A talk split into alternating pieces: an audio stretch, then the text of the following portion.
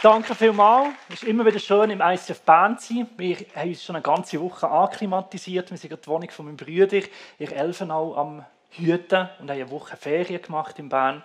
Und was für einen schönen Abschluss dürfen im ICF Bern sein. Vielen herzlichen Dank an alle, die sich in die Kirche investieren, vom Staff mit Kleuse und Andrea, über alle Volunteers, dass es so Orte gibt, macht den Unterschied. Das hat den Unterschied in meinem Leben gemacht, vom kiffenden Teenager zum reformierten Landeskirchenpfarrer, hat seine Anfänge hier genommen. Ist eine lange Geschichte, genau. Ich habe euch heute ein Thema mitgenommen, das immer wieder brandaktuell ist und vielleicht gerade in diesen Zeiten, die wirklich herausfordernd sind, uns sehr besonders betrifft. Wie kann Leiden und Gott zusammengehen? Und angestoßen hat das Thema für mich schon die aktuellen Entwicklungen. Ich meine, ich bin jetzt doch auch schon 40 und gleich das, was ich so in den letzten fünf Jahren an Intensität von Krisen erlebt habe. Wir können die nächste Folie äh, haben, wo, die verschiedenen Schlagzeilen äh, zeigt. Von Covid, ich denke, unglaublich, also in welchem Science-Fiction-Film bin ich jetzt? Und nachher scheint das schon vorüberzuziehen, dann kommt gerade der Ukraine-Krieg. Und in dem innen das ganze Klima, das besonders die Jugend bewegt, wie, wie gehen wir mit unseren Ressourcen um, was sind die äh, langfristigen Folgen von dem. Und in dem innen du immer so das Gefühl, wenigstens lebe ich in der Schweiz, das ist doch so der sichere Hafen. Und dann läuft es noch CS, das war mein erstes Bankkonto. Ich habe irgendwann gesagt, kann ich ethisch nicht mehr vertreten und mein Geld dort wegzügeln. Aber es hat mir gleich noch etwas gemacht mit mir. Das war mein erstes Bankkonto. Und selbst, oder wenn etwas sicher ist, dann Schweizer Geld auf einer Schweizer Bank. Oder? Und selbst das schüttelt. Und ich frage mich, was macht das mit uns? Was macht das mit dir? Insbesondere mit unserem Glauben und unserem Vertrauen in Gott. Haben wir ein Glauben und ein Vertrauen in Gott, wo auch standhaft ist, wo verhebt in Krisenzeiten? Und ich glaube, das ist grundsätzlich ein Thema, wo wir uns damit müssen auseinandersetzen müssen. Haben wir eine Alternative, eine andere Geschichte, ein anderes Narrativ, als immer von Herrlichkeit zu Herrlichkeit, von Wachstum zu Wachstum. Es wird immer nur besser, grösser, stärker, fetter, dicker. Wo wir wie merken, die Geschichte kommt wie an ein Ende. Und in dem Innen können wir mit Leiden umgehen. Mit dem grossen, schweren, mit dem Sterben von Menschen, aber auch mit dem Sanften im Alltag, einfach zu verzichten mit zurückzunehmen. Und in das möchte ich euch heute mitnehmen. Und ich finde, es ist keine einfache Frage. Weil die Frage vom Leiden und wie das mit Gott zusammenhängt, ist herausfordernd fürs Herz. Ich muss da an Hiob denken, wo alles aufs Mal verliert über seinen ganzen Wohlstand, über die ganze Kind bis zu seiner eigenen Gesundheit. Und seine Freunde ihm sagen, schau, die Erklärung ist, deine Kinder haben Fehler gemacht, die haben sich versündigt, also musst auch du irgendwo Schuld tragen, weil Gott ist gerecht und er bestraft immer nur den, der Fehler macht. Und Hiob sagt, ja, ich weiß, dass das so ist, aber was willst du machen, selbst wenn es nicht so wäre? Wo könnte Gott verklagen? An welchen Gerichtshof? Soll ich an einen europäischen Gerichtshof gehen? Klage an Gott, was soll ich machen mit Gott, wenn es nicht stimmt? Und du merkst, wie beim Hiobs Vertrauen in Gott zerbrochen ist, dass sein Herz bricht. Und er sagt, wie kann ich mit so einem Gott weiter unterwegs sein, wenn ich so Leiden muss erleben muss. Leiden trifft unser Herz. Und es trifft den Kopf. Gott und Leiden ist eine der grössten theologischen, philosophischen äh, Herausforderungen, die es gibt. Wenn Gott wirklich gut ist, wie es die Bibel sagt. Wenn Gott allmächtig ist und wir Gott irgendwie auf eine Art und Weise sollen verstehen, dass es nicht einfach nur ein Mysterium ist, wie soll das mit dem Leiden zusammengehen? Und das Gute von Gott, seine Allmacht, seine Verständlichkeit und das Leiden, das kannst du eigentlich logisch nicht zusammenbringen. Eins muss streichen, damit es wieder zusammengeht. Und das ist natürlich das Einfachste. Du, es läuft so viel schief auf dieser Welt, also kann es Gott nicht geben. Die einzige Entschuldigung für Gott ist, dass es ihn nicht gibt. Kann man machen. Aber das wäre eine ganz andere Predigt, sich mal Gedanken zu machen, wie ein Leben aussieht ohne Gott. Ich finde Esther Maria Magnus mit dem Buch Gott braucht ihn nicht oder auch Nietzsche, das sind Menschen, die das wirklich durchgedacht haben, ohne Gott zu leben. Und wenn das so radikal, okay, fair enough, Aber wenn wir Gott festhaben im Leiden, wie soll das gehen? Ich habe euch ein paar Ansätze an möglichen Antworten. Ich kann dabei auch Fragen stellen, auf Slido, ICF Bern eingeben und eure Fragen einschicken. Ich versuche mich zeitlich daran zu halten, dass wir das am Schluss noch zwei, drei Fragen anschauen können. Ich möchte mich hier nicht fremden ähm, Blumen schmücken. Die Punkte habe ich von der Professorin Veronika Hoffmann. Sie war eine meiner Professorinnen in meinem Theologiestudium in Fribourg, wo wir das miteinander angeschaut haben. Das war eine Doppellektion, also vier Stunden, die ich euch hier versuche, auf jetzt noch 25 Minuten abzukürzen. Ich werde inhaltlich den einzelnen Punkten nicht gerecht werden, weil es einfach schlicht zu wenig Zeit ist. Und ich werde auch rein von Tragweite, was das Leiden betrifft, dem nie gerecht werden. Gerade wenn du vielleicht persönlich in einem Leiden inne bist. Das sind mögliche Antworten, die vielleicht manchmal im Kopf bleiben stehen.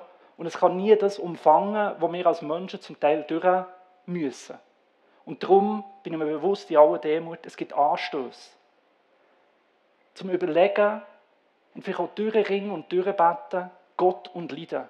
Wie soll das gehen? Und vielleicht kannst auch mitlosen mit dem Ohr vom Tröster, von Trösterin. Welche Antwort hilft in einer Situation und welche findest du, hilft überhaupt nicht? Und welche denkst du, ah ja, Mo, da hat etwas, das spricht mir an und welche macht dich vielleicht sogar verrückt? Es ist immer spannend, was bei wem wie auslöst. Und keine von diesen Antworten ist abschließend und vielleicht ist die eine Antwort beim einen Leiden angebracht und beim anderen passt es überhaupt nicht. Es sind verschiedene Anstöße aufteilt in drei Punkte. Das Leiden hat eine Funktion, einen Sinn. Zweitens, Leiden ist eigentlich gar nicht vermittelbar in unserer Welt. Und drittens, letztlich können wir das Leiden einfach nicht verstehen. Seid ihr ready? Fasten your seatbelts. Von meinen Lieblings-ICF-Bandtitel. Fasten your seatbelts. Kleiner Insider für die, die schon ewig da sind. Wir fangen an mit dem Punkt 1. A. Leiden hat eine Funktion. Das ist äh, in der Theologie der Tun-Ergehen-Zusammenhang oder Karma. Du tust Böses, du erlebst Böses. Das ist etwas, was die Bibel immer wieder betont, besonders im Alten Testament. Am Ungerechten widerfährt Böses und der, der auf Gott lässt, der wird gesegnet. Und gleichzeitig ringt die Bibel damit im Buch Hiob, bei den Psalmen und sagt, ja, in Theorie mag das stimmen, Gott, du sagst das, aber schau mal das Leben an. Das ist doch nicht so. Gerade der Ungerecht frisst die fette Kuh und der, der auf dich lässt, dem geht es nicht gut. Was soll das? Und es ist einerseits äh, etwas, was die Bibel lehrt und gleichzeitig damit ringt und auch mit Gott ringt. Das geht am Schluss nicht wirklich auf. Und Jesus nimmt das auf und überbricht es. Vergebung ist, dass wir den Menschen das geben, was ihnen nicht zusteht. Dass der, der uns ungerecht da hat, wir trotzdem segnen und ihm die Liebe wünschen. Und gerade das Kreuz, die Gnade, dass wir nicht das bekommen, was wir verdient haben, sondern die Gnade erleben. Gnade durchbricht jeden Tun ergehen Zusammenhang. Oder wie U2 singt, Grace travels out of karma. Das Zweite vom Leiden ist, Leiden ist eine Strafe Gottes boah, da läuft es einem doch kalte Rücken ab, oder? Das ist sicher eine von diesen Erklärungen, die man in den letzten 20 Jahren am meisten gesagt hat, das kann nicht sein. Ich möchte hier einfach darauf hinweisen, rein religionsgeschichtlich ist die Erklärung nicht zu unterschätzen.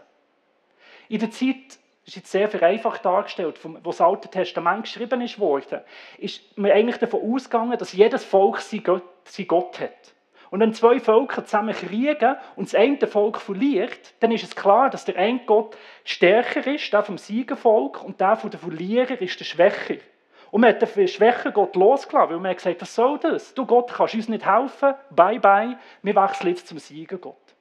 Und dann kommt das kleine Volk Israel und sagt zu den Babyloniern, habt ihr das Gefühl, euer Gott ist grösser? Wisst ihr, wieso ihr uns besiegt habt? Weil wir haben nicht auf Gott gelassen. Und unser Gott bestraft uns durch euch. Und unser Gott ist viel größer als euer Gott. Und wisst ihr was? Weil er uns bestraft, können wir auch Buß tun, wir können umkehren.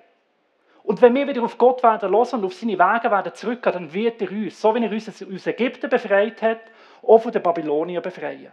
Und merkt ihr, wie das eine, eine Autorenschaft gibt, dem kleinen, dem unterdrückten Volk. Und sagt, wir haben im Fall auch in Niederlage, immer noch ihren Hang umzukehren.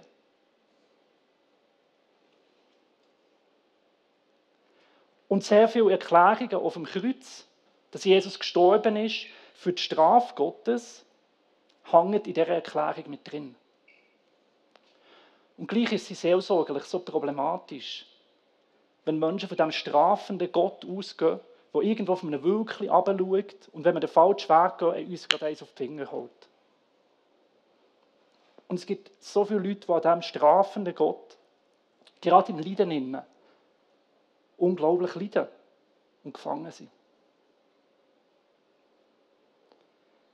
Das dritte, Leiden. Es gibt Sachen, die du nur im Leiden kannst lernen Was mir an dieser Antwort gefällt, ist, dass sie weggeht vom Warum hier zum Wozu. Und so vieles, was passiert, können wir nicht erklären und ist aus meiner Sicht so oft das, was Gott nicht will, was sein Herz bricht. Aber in seiner Gnade kann jeder Schmerz, jedes Leiden zu etwas führen. Und es gibt Menschen, die einen Tiefgang haben im Leben, in Beziehung zu Gott, wo letztlich durch ihren Leidensweg sie zu dieser Tiefe gefunden haben und anders nicht erklärbar wäre. Es gibt Sachen, die man in dieser Art und Weise nur im Leiden erklären kann. Und es gibt eine Art und Weise, wie man mit Menschen connecten kann, für andere Leute da sein kann, wie man es nur kann, wenn man selber durch das Leiden durch ist. Und gleich ist hier wieder so, mit Feingefühl auch im Einzelnen vorzugehen, das selber zu sehen und zu merken, hey, Gott ist mit mir auf einem Weg und ich habe etwas gelernt auf diesem Leidensweg. Das selber einsehen ist so etwas anderes, als jemandem zu sagen, ja, ja, kommt schon gut und vielleicht lernst du ja etwas dabei.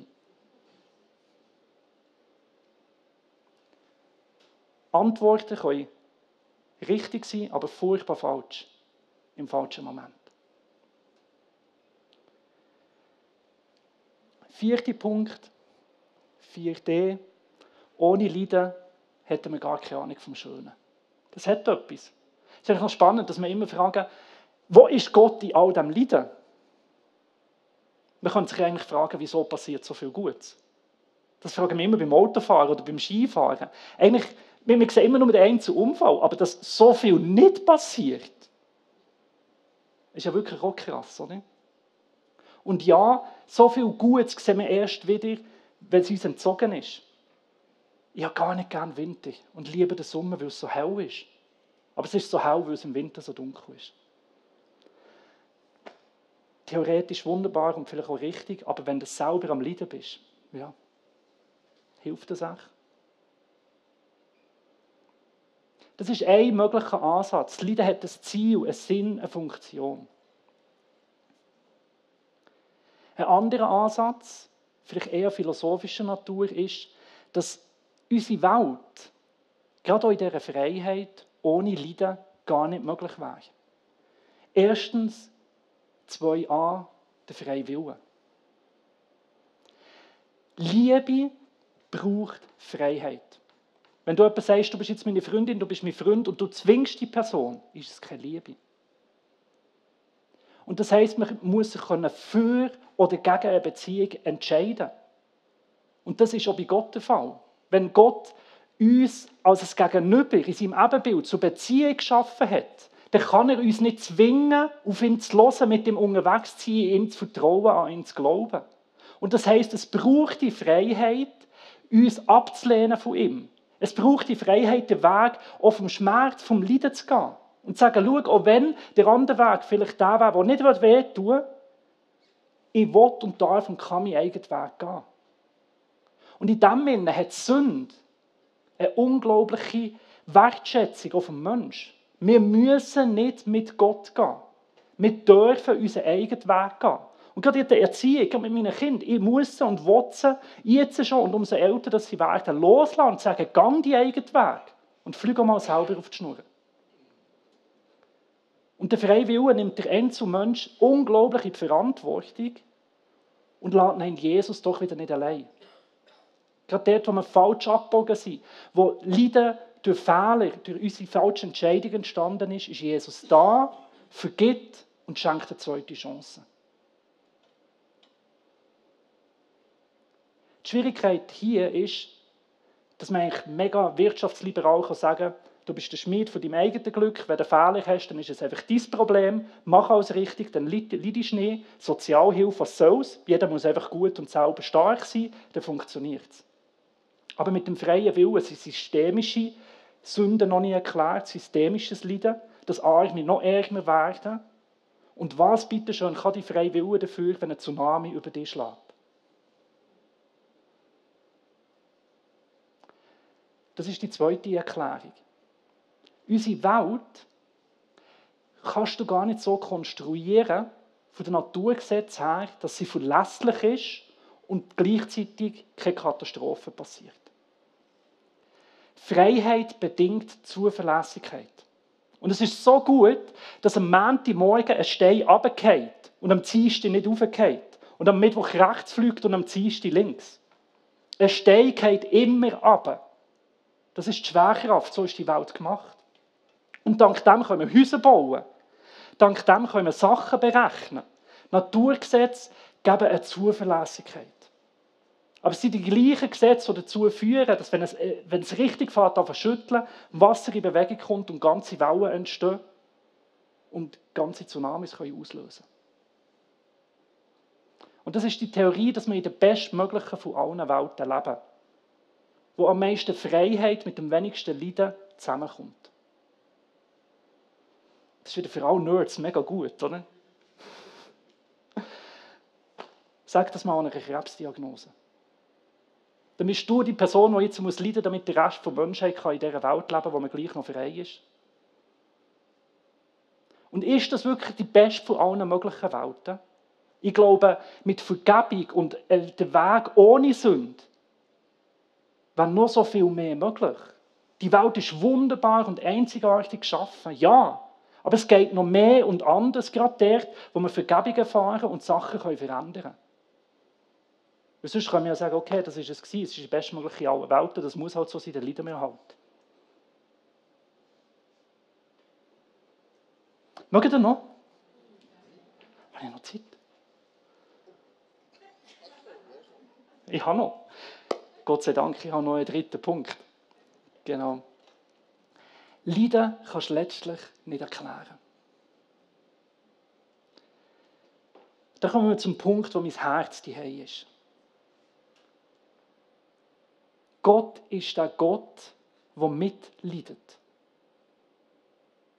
Der vielleicht nicht sagt, schau, aus dem und dem Grund, das ist Begründung, sondern einfach da ist und sagt, ja. Ich weiß, wie es dir geht. Ich meine, in all meinem Ringen mit und um Jesus Christus ist das das, was mich bis heute zutiefst berührt. Dass Christus an dem Kreuz hängt und schreit, mein Gott, mein Gott, wieso hast du mich verlassen? Jesus Christus ist der Gott, der weiß, was es bedeutet, von Gott enttäuscht zu werden.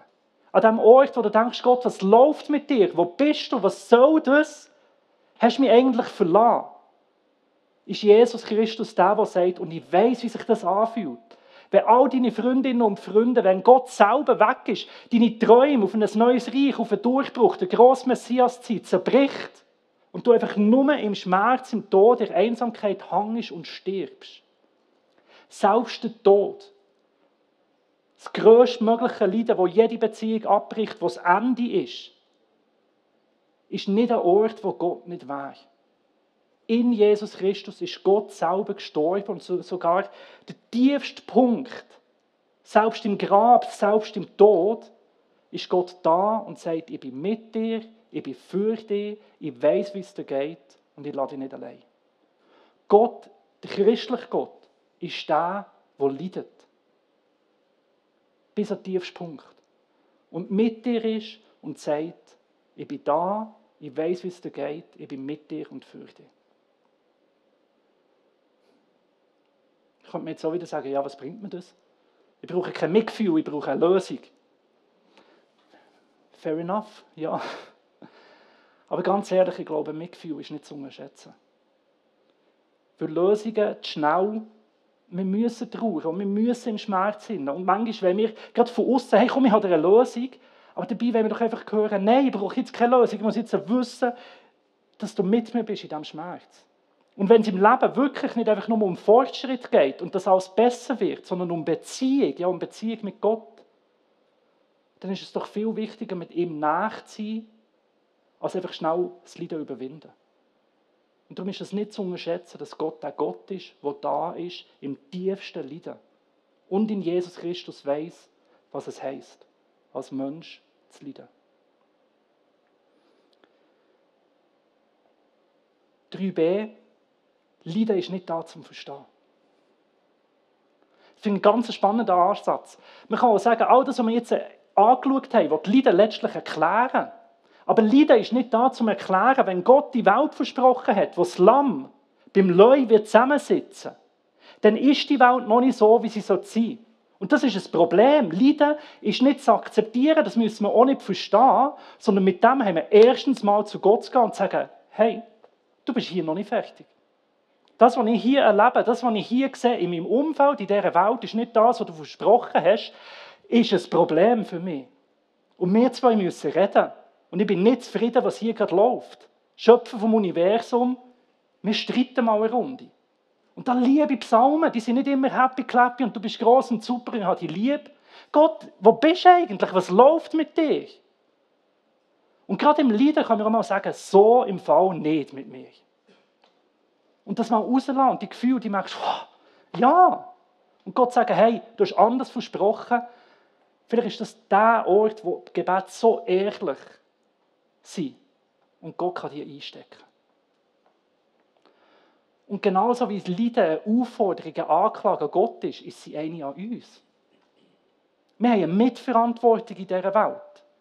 Und vieles, was nicht rund läuft, können wir eine Antwort, können wir eine Veränderung sein. Und wenn es noch nicht an dem Punkt ist, was Gott versprochen hat, dann sind auch wir aufgefordert, uns zu investieren, mit unseren Gaben, mit unseren beschränkten Mitteln, aber mit dem, was wir haben, und zu sagen, es gibt Veränderung. Und ich bin zutiefst beeindruckt von diesen Frauen und Männern, die ein Problem sehen in dieser Welt, die ein Leiden sehen und sagen, hier bin ich eine Antwort drauf. Und das kann der Stachel vom Leiden sein wo wir gar nicht will und soll erklären, sondern wo uns so in Bewegung bringen. Zu Gott im Gebet und in die Aktion, die Welt zu verändern. Und auch hier kann wieder Gefahr sein, dass wir von lauter Aktivismus uns verbrennen und wir merken, letztlich haben wir die Welt, können wir sie nicht verändern. Merkt ihr, es ist auch hier eine Spannung drin. Und zu guter Letzt, Gott ist so viel größer seine Wege sind nicht unsere Wege. Er hat Himmel und Welt geschaffen. Er kennt die ganze Welt, in der ganzen Geschichte, in allen machtpolitischen Apparaten, die ablaufen. Wer sind wir? Um in die Welt zu verstehen. Wenn ein Kolibri-Schlag hier kann ein Orkan der dann auslösen, wie können wir all die Zusammenhänge verstehen? Wie willst du das alles zusammenhaben? Dass es aufgeht, dass, dass wir schnaufen können, dass wir leben können? Was sind wir zum Gott verstehen? Die Antwort ist immer gut, aber bitte erst am Schluss. Du kannst ja immer sagen, ja, weißt du, wir können Gott nicht verstehen, alles gut.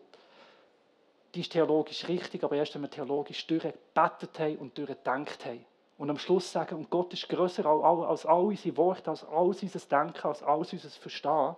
Am Schluss dürfen wir ins Schweigen kommen.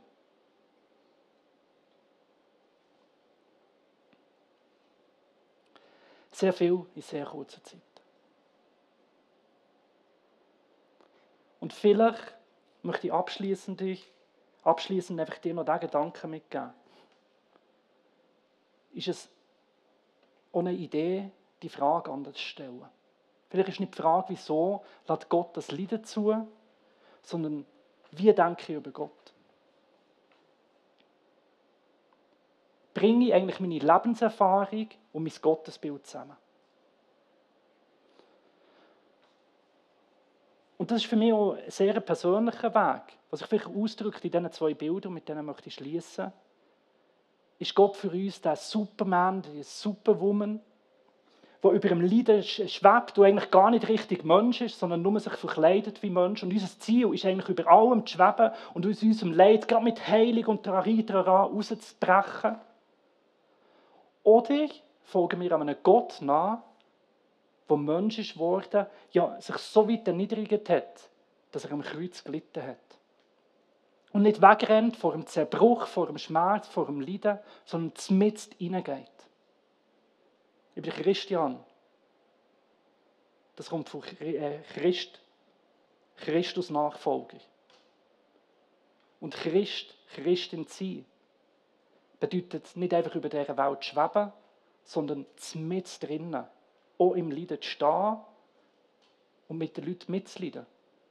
Und da zu sein und nicht wegzurennen. Und so einem Gott folgen wir als Christinnen und Christen an. Amen. Vielleicht habt ihr noch Fragen. Auch hier haben wir zu wenig Zeit.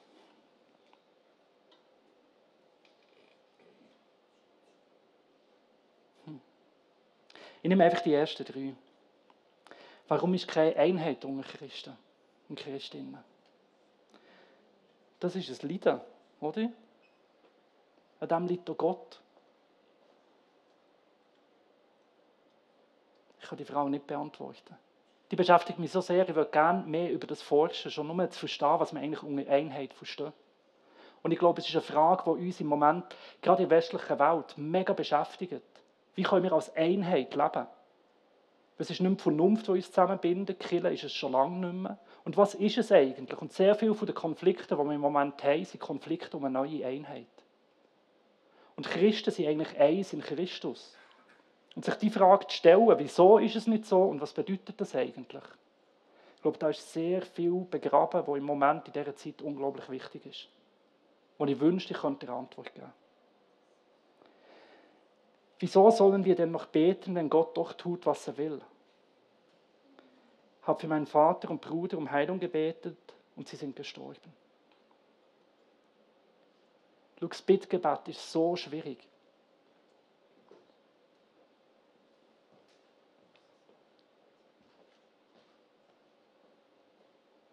Wer bittet, geht in die Nähe von Gott. Und ja, ich wünschte mir, dass wir niemanden loslassen und niemand müsste sterben. Und ich wünschte mir, wir könnten ohne Leiden leben. Das hat Gott nicht versprochen, sondern dass er mit uns ist. Und jetzt ganz überspitzt gesagt, vielleicht passiert bei dem, der nicht bittet, nicht weniger als bei dem, der bittet. Aber der, der bittet, ist sicher näher mit Gott. Und sucht seine Nähe und sucht seine Beziehung. Und das ist für mich schon nochmal ein Umdenken. Wir verkünden nicht einfach den Wohlstand und Jesus ist das Mittel dazu. Und wir verkünden nicht einfach die Heilung und Jesus ist das Mittel dazu. Sondern wir verkünden Beziehung mit Gott durch Jesus Christus. Und vielleicht bringt Bitten nicht immer Resultat, aber es bringt Beziehung.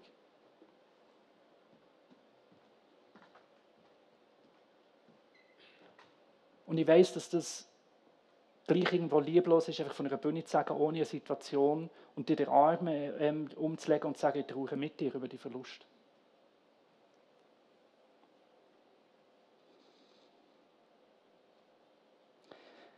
Was ist meine Motivation vom ICF Pastor in die reformierte Kirche? Du kannst gerne zum Kaffee kommen nachher zu mir. Und für die Zeit hast, machen wir noch eine. Ja, wir haben noch 42 Sekunden. In den zehn Geboten sagt Gott, du sollst nicht töten. Die Israeliten töteten viele Menschen, um in das verheißene Land zu kommen. Wie passt das zusammen? Die ganze Gewalt im Alten Testament, wo auch wieder zu so viel Leiden geführt hat,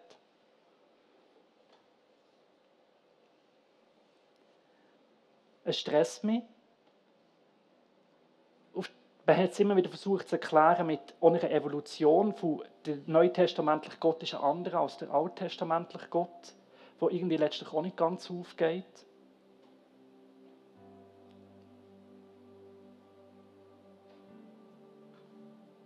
Ich kann die Frage nicht beantworten. Das sind Sachen, die ich selber auch meine Mühe damit habe. Und auch immer wieder muss damit ringen und sagen, hey, gerade die Bibel, das ist wirklich nicht einfach. Und es ist ein Buch, das mich aufregt und herausfordert. Und ja, es hilft manchmal, Sachen im Kontext äh, äh, zu lesen. Wann ist das wie geschrieben worden?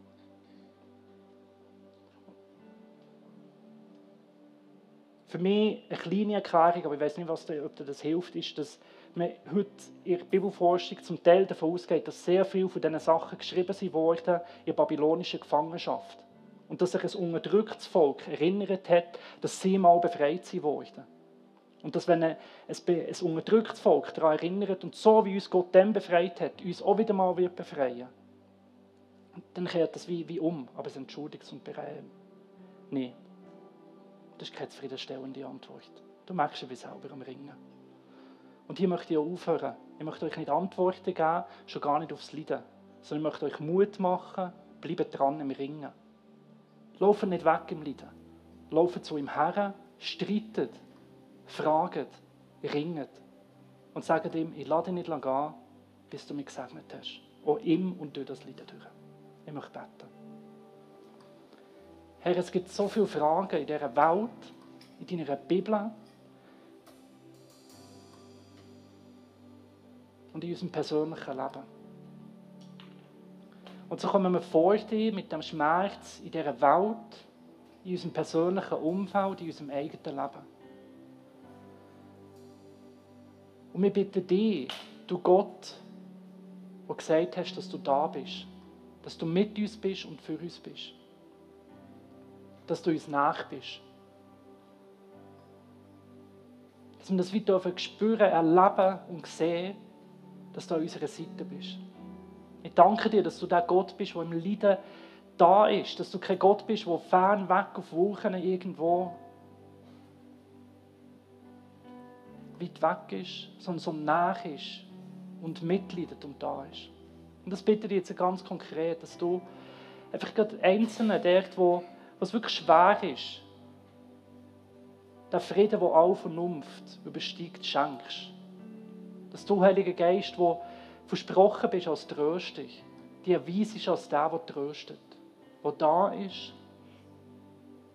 der neue Kraft schenkt.